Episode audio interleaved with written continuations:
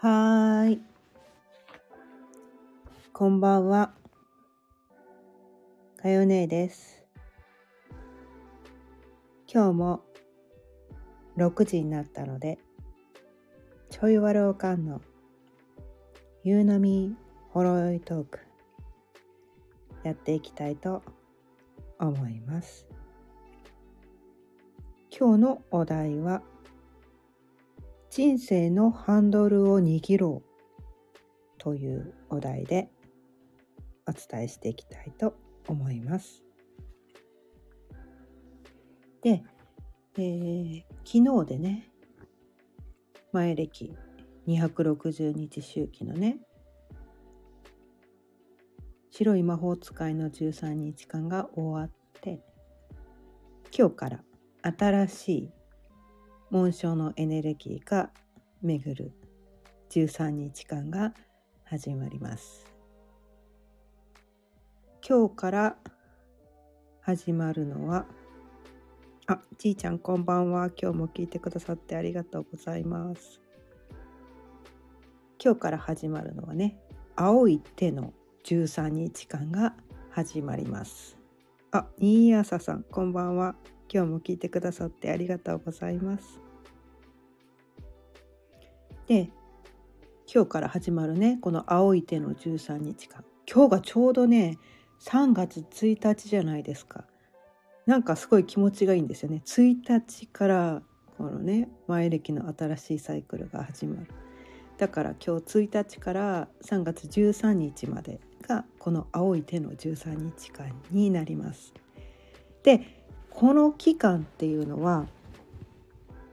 体験を糧にチャンスをつかむ期間みたいです。うん、でこの期間はね今までの苦労が実を結ぶ期間らしいです。でこのチャンスにはねためらわずにご褒美を受け取ってください。うん、でこのね青い手のキーワードは遂行知る癒し成就させる力理解し把握するそれぞれの現場で理把握理解し粛々とやるべきことを遂行してみましょうという期間になります。で青い手っていうから手にすごくね手に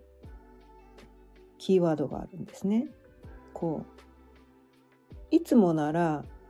ちょっとこう面倒くさいからって手を抜いちゃうとこともこの13日間だけはなるべく手を抜かず手間暇かけてやる。でこのね成就させるっていうのはねこうなんだろう。ちゃんとやるちゃんとやるっていうかはね手間暇かけて仕上げるみたいな、うん、なんかそういう意味があるんですね。手をかける。うん、で体験するのがねすごく大事なんですよね。この青い手の期間。もう全ての体験が宝物になるどんな体験もねまあほ他の紋章の時もそうなんだけどこのね青い手の期間はさらにその意味合いがね強くなる感じです。で体験したことでやっぱ人ってこの体験しないと本当のところはわからないじゃないですか。こう机上の空論になっちゃうやってみないと。とりあえずやってみたことで自分のこの身となりこうね体体験でこう経験としてこう積み重なっていくわけだけど、ね、なんかこう聞いた話だけだと本当のところはわからないからとりあえずこの期間はやってみてやってみることでこう理解するなんかねそれがすごく大事な期間になります。で今日はねその1日目ということで1日目はね意思決定の日ですね。うん、出発にふさわしいタイミング、まあ、3月のね1日っていうこともあってうん。で、この日はね、このキーワードに需要っていうのもあるんですね。音1の時は。で、こう音1って一番最初だからちょっと勢いがあるんですよね。で何も考えず突っ走ろうとしちゃう傾向があるんだけどちょっと待てみたいな。周りのことも考えようみたいな。周りのね状況とかいろんなね周りの人の気持ちを受容して、うん、人のね長所とかプラス面を認めて自分の思いだけで突っ走る意思決定はした方がいいんだけど始めるのはいいんだけど周りも見ようねみたいな。なんかそういう感じ、うん、そういうエネルギーが前歴ではね今日はあります。で私ねこのね青い手のね紋章を持ってる人なんですね。でなんかこの青い手ってなんかね癒しっていうのもねあってやっぱりなんか手手にねすごい癒しの力があるらしくってこの青い手の人がね作った料理は薬膳料理になるみたいなああそうかそういうことかみたいなね。我が家のね家族ねほんとマジ病気しないんですよ。それは私がご飯を作ってるからかみたいなね。ほんと病気しない。入院って何それみたいな。美味しいのみたいな。なんかそんな感じ。まあ出産の時は入院しましたけどみたいな、うん、そんな感じ。ほんと病気しない、うん、なのでやっぱりね手間暇かけてねやるとねこう健康になる。だから体のねケアとかもねいつもより手を手間暇かけて念入りにやってあげるといいかなみたいなそんな感じです。で、えー、毎日ねお伝えしているカバラ生命の木のね月のリズムで行う22日間のワーク今日はね11日目ということで0から0番からね大アルカナの0から始まるから今日は大アルカナの10運命の輪の日でございます。ね？運命の輪。これはねまあ、この日はどういうことをねやっていきましょうと言われているかというとこの本でね。運命の輪を回すと。でそれは何て言うのかな。運命の輪が自分のこう知らないところで回ってるっていうことではなくて自分で回しましょうみたいな。自分で意図的に自分の人生を自分でクリエイトしましょうみたいな。なんかそういう。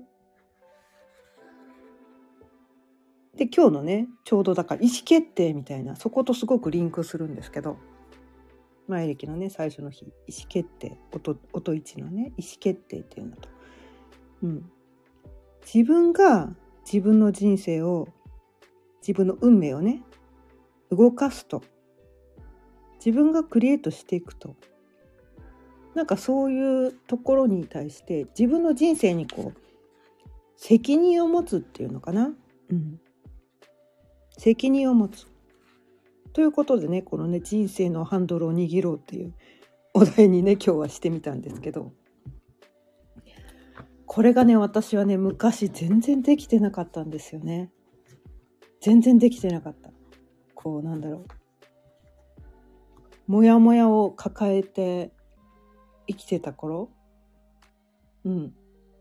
なんかこう自分の人生は自分で自由にしていいっていうのが自分に自由にしていいって知らなかったっていうのが本当のところなんだけど気づかなかったみたいな。なんかそこにね本当にね気づいてなかったんですよね。気づいてなかった。今考えれば今ね振り返ればいや気づけよって突っ込みたくなるんですけどでも人ってなんかねそのね思い込んでると自分で自由に自分の人生をクリエイトしていいなんてそのかね、うん、思いつかないかったんですよ昔はね。うん、こうなんていうのかな。周りにこうなんていうか目の前に起きる出来事に対処して自分で自分の人生なんか自由になんかできない。周りの人の言うことを聞いて周りの人に合わせて周りの人の機嫌をとって誰みんなにこう怒られないように誰にも責められないようにって言ってこう周りを見て自分のなんか心も体も無視して生きてた。それが何十年もそうやって生きてたんですよね私。うん、でこの自分で自分の人生のハンドルを握っていいなんてほんとマジマジ知らなかった知らなかった知らなかったんですよ。そんなことしていいなんて知らなかったの。知らなかった。マジ知らなかった。だって学校でそんなこと教えてくんないじゃん。親の言うことは聞きましょう。人の迷惑にならないようにしましょうっていうことは教わるけど、学校で自分で自分の人生を自由にクリエイトしましょうなんて教わんなかったよね、私たち。教わった教わった人いるのかな？中にはね、いるのかもしれないけど、あとはね、ご両親がね、そういう、こう、なんていうのかな、そういう考えの持ち主で、そういうふうにして育てられた人は知ってたかもしれないけど、私はね、それほんとマジで知らなくて、え、自分の自由にしていいの？もうほんとそれ知らなくて。で、いろんなねこうね学びをね自己啓発的なこといろんなことを学んでいくことでそこのね気づいてきたんだけどでもなんかその自分で自分の人生を生きてなかった頃こう周りばっかり気にしてこう人の迷惑にならないように人に嫌われないようにこう世間一般の常識はこうしてるといいのかなみたいな、うん、多分こうしてたら責められずに済むかなみたいななんかそういうところで生きてきた頃っていうのは周りのせいにめっちゃしてたんですよ。私がねこんなに苦しいのはなんか社会が悪いんだとか親が悪いんだ。親があんな育て方をしたから親が悪いんだとか旦那が私の気持ちを分かってくれないから悪いんだとかなんかねそういうふうにしてこうね周りのせいにして周りにこう当たり散らして すごいなんか嫌なやつですよね今考えればね。超嫌なやつ。まあ今がねそんな素晴らしい人間になったわけじゃないんだけど全然ね。まだまだこの成長過程ではある。あるんですけど。でも昔は本当あ未熟だったな。何も分かってなかったんだな。ってね思うんですよ。でもなんかこういろいろ学んできたことでその自分の人生は自分がね幸せになるためには自分でちゃんと自分を幸せにしてあげる責任を持たなきゃいけないんだっていうところに気づいたんですよ。ああそうかそうだったんだみたいなそうか私は自分で自分の人生のね責任を人に押し付けてたんだ。私が幸せじゃないのは親のせいだとか私が幸せじゃないのは旦那のせいだとかなんかね私が幸せじゃないのは世の中の仕組みが悪いからなんだとか私の学歴が低いからなんだとか私の見た目がこんなだからなんだとかなんかそういうところにこう責任転嫁してこうなのかな。どうしようもないみたいな。だから私は不幸なのよみたいな。なんかそういう悲劇のヒロインになって。私はこうやって一生しなんかこう不幸に生きていくんだわみたい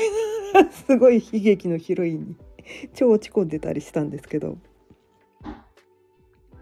いろいろ学んでいく中でああそうじゃなかったんだ。私が自分で自分を幸せにしてあげないと他の誰も私を幸せなんかしてくれないんだっていうね、現実を突きつけられて。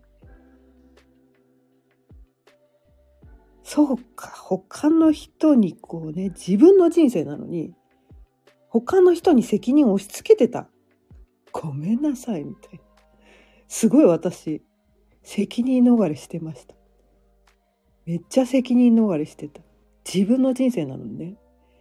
自分の人生なのに、世の中のせいとかね、他の人のせいにして、ほんとごめんなさい、みたいな。なんかそこにね、気づいて。で、結局なんていうのかな。自分が幸せってなんかなんなんていうかな世間一般で言うとそのなんかな、えー、あの年収がいくら以上じゃないと幸せじゃないとかす素敵なお家に住んでないと幸せじゃないとか素敵なパートナーがいないと幸せじゃないとかなんかそういう形があるもの、うん、目に見える確かなこうね確かな実績みたいな。触れる？手で触れる？目に見える？なんかそういうものがないと幸せじゃないみたいな。なんかそういうふうにしてもう私もそういうふうにしてすごく思ってたんだけど。でもね適齢期で結婚してね20代で一戸建て新築一戸建てしかも横浜で買って車もあるし子供も生まれたし世間一般の常識で言われてるこれがあったら幸せみたいなものを全部手に入れたのに私幸せじゃなかったんですよ昔。でそれを手に入れるまではそれを手に入れさえすれば結婚さえすれば子供さえできれば家さえ買えばね車があればなんかそそうすれば幸せが手に入ると思って一生懸命そこに向かってこうね頑張って生きてたんだけど手に入っても幸せになってないんですよ。あれ？え？どういうこと？これが手に入ったら幸せになるんじゃなかったの？みたいな。でじゃあどうやったら幸せになれるのっていうのでいろいろ学んだことで最終的に行き着いたのがあ自分が自分ね幸せかどうかは自分のね目に見えるものじゃない自分の思考思考が作ってるだけだったんだみたいななんかそこにね行きつけたんですよね。よくこうね日本人ってこう幸せを感じてるこう割合がめちゃめちゃ少ない民族らしいんですよね。で結構なんかねあの貧困地域貧困地域世界のね世界の貧困地域の人たちの方が意外と幸せ感度が高かったりとかしてななぜなんだ？なぜなぜそんなことが起きてるみたいな。なんかねそういうところもね調べてみたりとかして。それはなんかこう日本ってこうこうしなければならない。これをやらなければならない。ねばべき。ね。さっき言ってた。ね私がね。適齢期に結婚しなければならない。とかね。35歳までに子供を産まなければならないとか。子供は一人じゃかわいそうとか。なんかね。うちは買うべきとか。一流の会社に入らなければならないとか。ね。年収は何百万以上、まあ人によっては何千万以上でなければ幸せになれないとか、なんかそういうね、思い込み？思い込みっていうのがすごくなんかこう、世間一般のそのね、固定観念とか固定概念みたいなそこがすごく多い民族なのかなって気がしてて。でそれをねそれは真実ではないのにそれを盲目的に信じている人が多いからだからそれがねもし手に入っ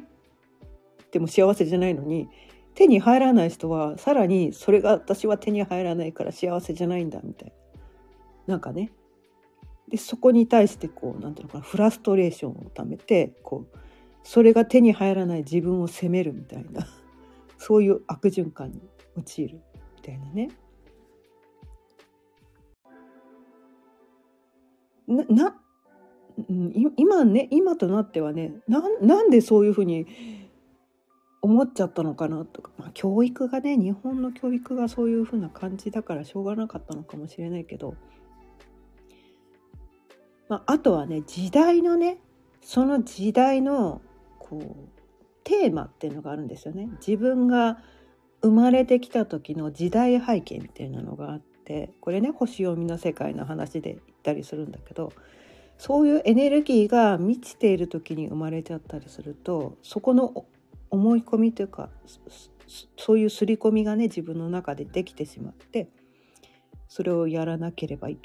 けない。それができてなければいけない。そういうものを持ってなければいけない。いけないっていうかねそれを持ってないとこう一般的ではないみたいな。それを持ってない自分はダメみたいな。なんかその社会不適合者みたいなね。なんかそういうレッテルを自分で自分に貼るみたいなね。なんかねそういうことをして自分で自分を不幸に落とし込んでるみたいな。なんかね。それがなんかこう先進国なのか日本に限らないのかな、うん、先進国ってすごいうつの割合が多いらしいんですよね。なんかそれがそういうこう自分が生まれ持った考えではなくこう周りの人からこう一方的に与えられた考えみたいなそこに洗脳されてしまって本来ね自分がそのために生まれてきたわけじゃないのに違うことをやらされようとしてるっていうそのそこに対してこう祖母が祖母っていうかねこう噛み合わない部分がね出てくるとこのね苦しくなっちゃうわけなんですよね。でそうやってやってこう周りに合わせよう周りをにあの言うこと聞かなきゃ責められちゃうから悪く言われちゃうからって言ってそういう感じで生きてるから苦しくなっちゃう。その状態ってやっぱり自分で自分の人生のハンドルを握ってない状態？うん。で自分で自分の人生のハンドルを握るっていうか自分で自分の人生の責任を自分で取るってか決断するって結構勇気がいることなんですよね。うん、こう腹をくくるみたいな腹をくくるみたいなもう誰も幸せなんかしてくれないんだよ私が私を幸せにするしかしょうがないんだっていう腹をくくるっていうところに行かないと多分そういうなんか精神的な病からは抜けられないのかなみたいな。まあでも弱ってる時っていうのはねいきなりそこにはパーンとはね飛びとひと飛びにはいけないからその間にね癒しっていうのがね必要だと思うんだけど。でも特にねそのね精神的な病じゃない人はやっぱりこの腹をくくるっていうところが大事なのかなっていうのを思ってて。うん。で私はねここね毎回 こう自分で自分を幸せにする方法っていうのをね このスタンド F では毎回毎回お伝えしてるんですけど。こう自分のねそのね今幸せかどうかっていうのは自分の思考が作ってるんですよね。思考が作ってるんですよ。だから自分で自分を幸せにしてやるあげるって言って決めて決めてね。じゃあどうしたら私は幸せになれるかな？っていうふうにね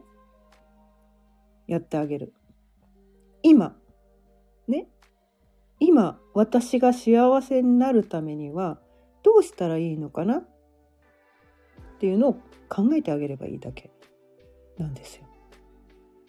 で、私がね、まあ今だけじゃなくて、1週間後、1ヶ月後、1年後、10年後、どうしていったら私は幸せになれるのかな？っていうふうに考えてあげるのがその自分で自分の人生のハンドルを握るっていうことなんですね。でそう言うとなんかこうすごく自分勝手でなんかわがままな人だってね中にはね思う人もいるかもしれないけど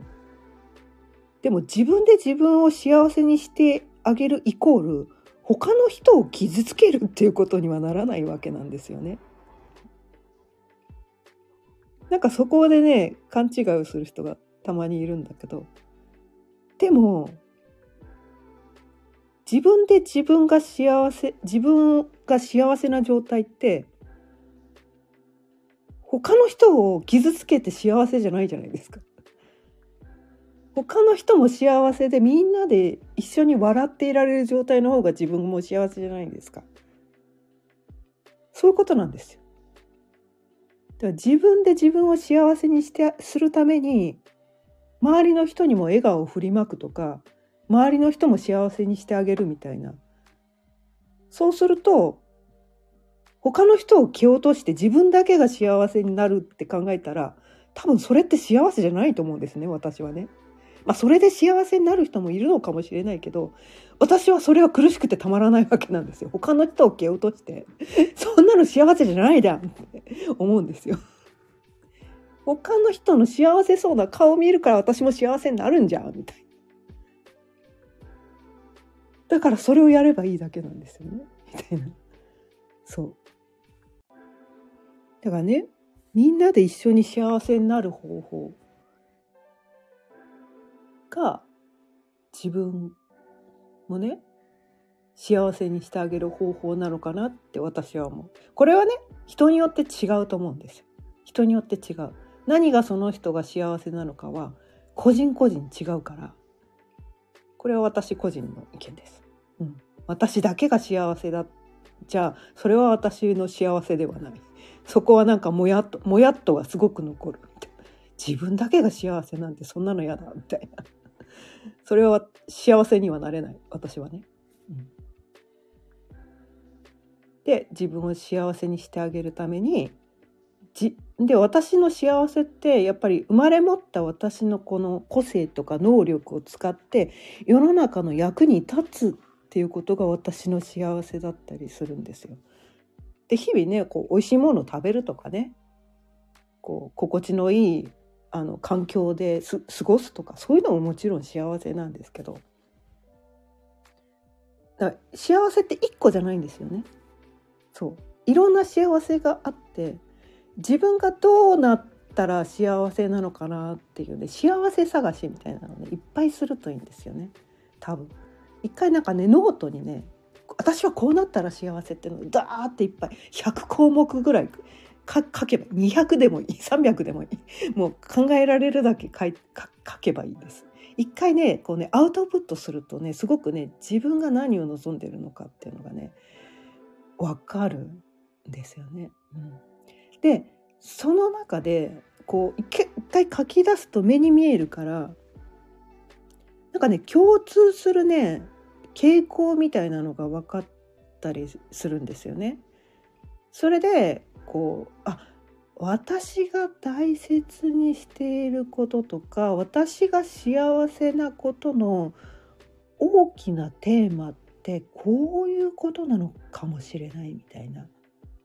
なんかねそういうのがね見えてくるんですよね。そう。な一回ねこう頭の中でぐるぐるね考えてるだけだとよくわかんない。やっぱね書くの大事。こうね手で書くあのどんな紙でもいいです。そんな綺麗なノートじゃなくてもいいから。でもねあのね一個ねノートを決めてそこに一回書いてそれ日付とか書いておくと後で見返した時になんかね人ってやっぱり日々進化してるから変わってくる場合もあるんですよね。であそれが1年後に見直した時にあ1年前は私はこういうことを望んでたけどあ今は同じ項目もあるけどなんかちょっと進化してるなみたいなその成長度合いも見えたりとかして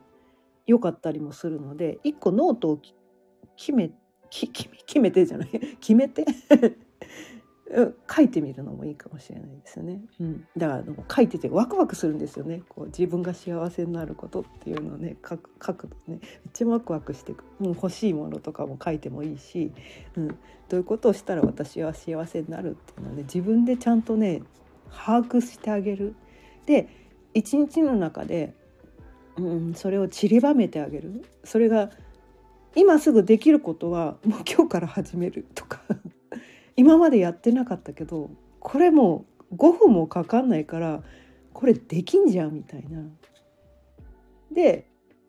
お金がかかることもねすごいたくさんかかることとか時間がかかることとか準備が必要なことはすぐできないけど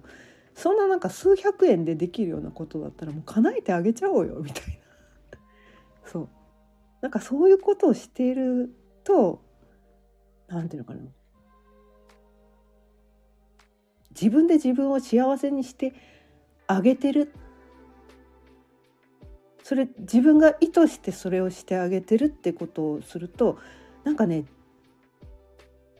自信が出てくるんですよね。それは自分に対する信頼自分があ まあ自分なんだけどあこの人は私を幸せにしてくれる人なんだってていう自己信頼ができるからそうすると自分を信じられるようになって自信が出てくるんですよね。でそれまでこうねあれはダメこれはダメって自分にいろいろ禁止ばっかりしてるとこの人は私の望みを何も叶えてくれないって言って自分に対するこう信頼がないこの人嫌いみたいな感じになってまあ、過去の私なんですけど 自分に我慢ばっかりさせたから。そうそんな感じで自分をね嫌いで自信がなかったんですけど。でもこうやって自分のね望みを叶えてあげる。自分で自分の人生をね幸せにしてあげる。自分で自分を幸せにしてあげる。ってことを積み重ねていくと自信っていうのにもつながっていってそれが自分のね人生の運命の輪を回していく。自分で回すのね、うん、自分で回していく。人生のハンドルを自分で握る。っていうことにつながるのかな。って思います。ということで今日も30分過ぎたのでそろそろ終わりにしたいと思います。